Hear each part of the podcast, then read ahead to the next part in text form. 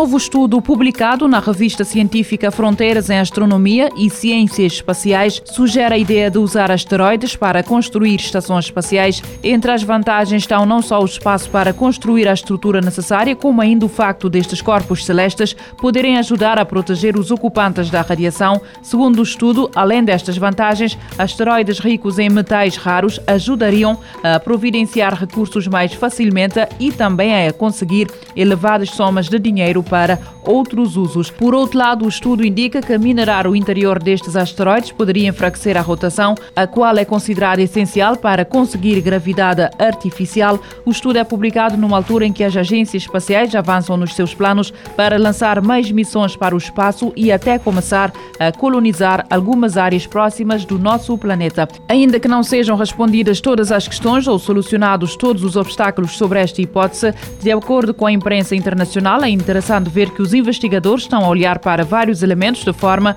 a encontrar propostas viáveis para sustentar a exploração espacial no futuro. A Epic Games decidiu entrar no espírito natalício e deu início a uma campanha em que serão oferecidos jogos todos os dias até o começo de janeiro. Como conta o site The Verge, enquanto um jogo fica disponível para adicionar à biblioteca, o seguinte será revelado durante algumas horas antes de poder ser descarregado pelos utilizadores da plataforma. Além desta oferta de títulos, a Epic Games Store também conta com centenas de promoções em alguns dos jogos mais badalados do mercado. A SpaceX vai enviar mais de 10 mil novas antenas Starlink para a Ucrânia. A Starlink é uma rede de satélites criada pela SpaceX de Elon Musk com o objetivo de fornecer internet de alta velocidade com origem no espaço. De recordar que no começo da invasão da Rússia, a SpaceX enviou para a Ucrânia uma série destas antenas para garantir o funcionamento das comunicações. Desde então, a Ucrânia já terá recebido cerca de 22 mil destas antenas. Segundo o governo ucraniano, as antenas serão enviadas ao longo dos próximos meses,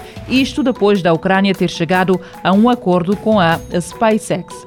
Já esteve na situação de apagar uma mensagem apenas para si no WhatsApp, quando na verdade queria apagá-la para todos os elementos da conversa?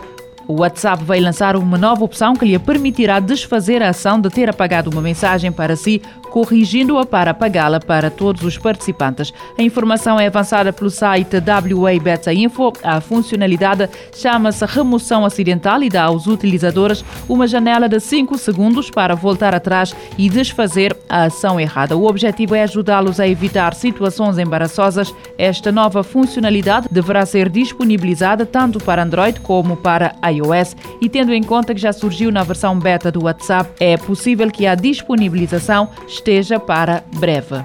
A Apple lançou uma nova atualização para os seus iPhones sob forma do iOS 16.2. Os utilizadores deverão ser alertados para a existência desta atualização por via de notificação, mas se não for o seu caso, poderá fazê-la manualmente através do menu de definições na área dedicada à atualização do software.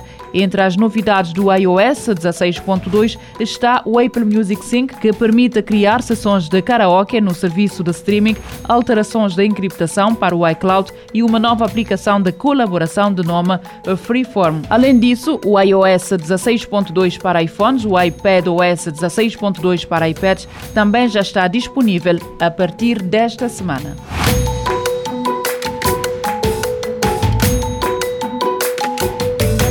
Futuro agora, com o apoio da Agência Reguladora Multissetorial da Economia. Este programa está disponível em formato podcast no Spotify e em radiomorabeza.cv.